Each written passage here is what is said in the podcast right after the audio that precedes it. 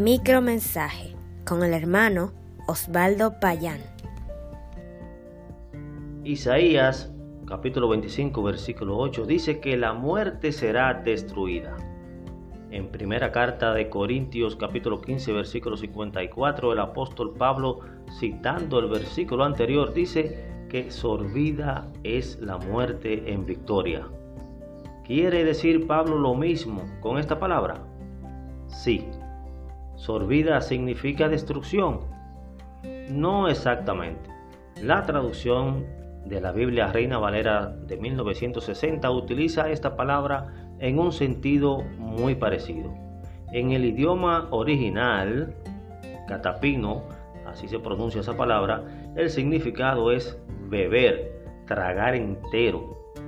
Según el diccionario, sorbida se puede usar para significar también esconder, como recibir dentro de sí.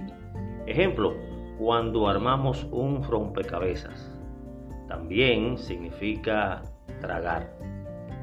Pablo nos está diciendo que la muerte será destruida cuando la resurrección de los santos sea manifestada.